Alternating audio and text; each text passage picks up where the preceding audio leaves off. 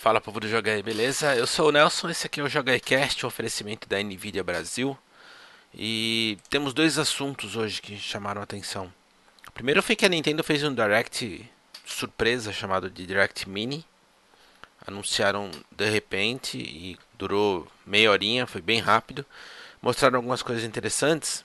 Eu, eu vou dar o, o, resumo do resumo. Três, três anúncios que de fato eu acho que merece assim, um, um destaque. Alguns jogos da 2K que vão chegar para o Nintendo Switch, isso é muito legal, porque se você é um jogador que só tem o Nintendo Switch, né, foi a tua escolha, e você não teve a oportunidade de jogar algumas das coisas da 2K, anunciaram BioShock Collection, o que é imprescindível de se jogar, porque são jogos excelentes. Anunciaram uma trinca de jogos Borderlands, é um pacotão também com três jogos, e uma coleção da XCOM, também jogos excepcionais. Então chegam ainda em 2020, bem legal. E os outros dois ressuscitaram do nada. O Star Wars Jedi Knight Jedi Academy, que é um jogo de 2003. Eu lembro de ter jogado no primeiro Xbox isso daí. Aí ressuscitaram anunciaram para o Switch e também já está disponível para Play 4. Esse, para mim, ainda foi a, a, a, maior surpresa, a chegada, o lançamento, assim, anunciaram que o Panzer Dragon Remake está na loja já, está disponível. Embora eu tenha ficado assustado com o preço, achei um pouco salgado, 30 dólares,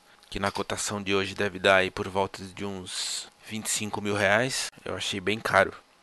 E o segundo anúncio que me chamou bastante atenção, a Epic divulgou hoje que eles criaram um selo de distribuição é bastante agressivo o sistema, obviamente, como, como tudo que vem da Epic, né? Eles nunca entram para brincar num, numa fatia do mercado. Anunciaram já que assinaram com três desenvolvedoras num sistema que foge um pouco à regra do mercado. Eles vão dividir em 50% os lucros com a produtora. A produtora vai manter os, todos os direitos à propriedade intelectual, ou seja, é, a gente costuma ver muito quando é uma, uma distribuidora muito grande que assina um contrato com um desenvolvedor menor que normalmente acontece de o desenvolvedor perder o direito ao produto, né? Ou seja, aí eventualmente quando acontece um desligamento de parte a parte, você acaba que não, nunca mais escuta falar sobre o jogo, não tem mais uma continuidade. E a Epic no anúncio já é, confirmou que assinou contrato com três produtoras, sendo elas Preste atenção. A empresa do Fumito Uedas, que é o sujeito lá do Last Guardian, né? Ele, ele se tornou, entre aspas, um desenvolvedor independente. Quando digo independente, a gente tem sempre a tendência de pensar num estúdio minúsculo, né? Do cara que programando na garagem de casa. Não necessariamente. É um estúdio indie, porque não tem um grande aporte de dinheiro e nem tampouco uma empresa gigantesca por trás. Então o Fumito Ueda ele abriu esse estúdio chamado Jane Design, foi o primeiro a assinar. O pessoal da Playdead, fez Limbo, para quem se lembra aí, também assinou com a, com a Epic. E por fim, a Remedy recentemente fez uh, Control. Espero que você tenha jogado, porque o jogo é extraordinário.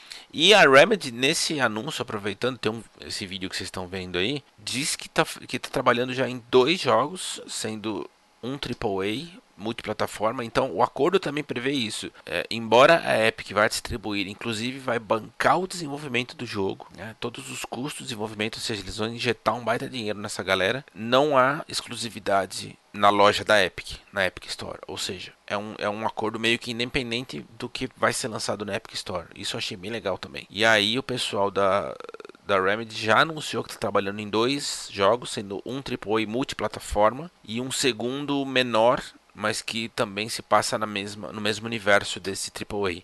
Outro detalhe importante, a, a Remedy enfatizou que está usando a, a, tecnologia própria deles, que é a engine que eles próprios criaram, né, a Northlight, o que significa dizer que eles também não têm a obrigatoriedade de usar a engine da Epic. Ou, ou seja, a Epic meio que é, criou um, um sistema aí de mãezona mesmo, sabe? vai acolher a galera meio que para trazer mais gente. E, inclusive, nesse anúncio eles disseram: ó, esses são os três primeiros. Muito em breve a gente anuncia os próximos. Esse foi um assunto que me chamou a atenção. Certamente vai ter desdobramento muito breve, à medida em que eles forem soltando mais informações, a gente conversa sobre isso. Mas já fica de olho aí, porque agora temos a Epic como distribuidora de jogos. E só para fechar, vai, isso aqui não, não é uma notícia, é só um anúncio. No episódio de ontem, de quarta-feira, eu comentei que estava para terminar o Doom. Falei bastante sobre ele junto com o Maxon, mas ainda não tinha terminado. Hoje eu peguei firme, terminei o jogo e olha, só confirmo tudo aquilo que eu disse e reitero que é de fato um FPS memorável, é extraordinário. amei de paixão e fica aqui a recomendação para quem tava titubeando, eu sei que tá caro para chuchu, mas se tiver com a grana, tava em dúvida, pode investir que não vai ter, não vai ter erro não, é, é aposta garantida, porque o jogo é bom demais, ele é muito melhor do que o primeiro, que já era extraordinário, então faz ideia. Então era isso, ainda no final da noite de hoje, tô marcando de jogar com o Bruno e com o Max, o famigerado Bleeding Edge, Aí se rolar essa jogatina amanhã eu comento aqui sobre a minha experiência. Então amanhã eu, eu falo sobre isso. Jogar Cast de hoje fica por aqui. Um oferecimento da Nvidia Brasil. A gente se vê amanhã. Tchau.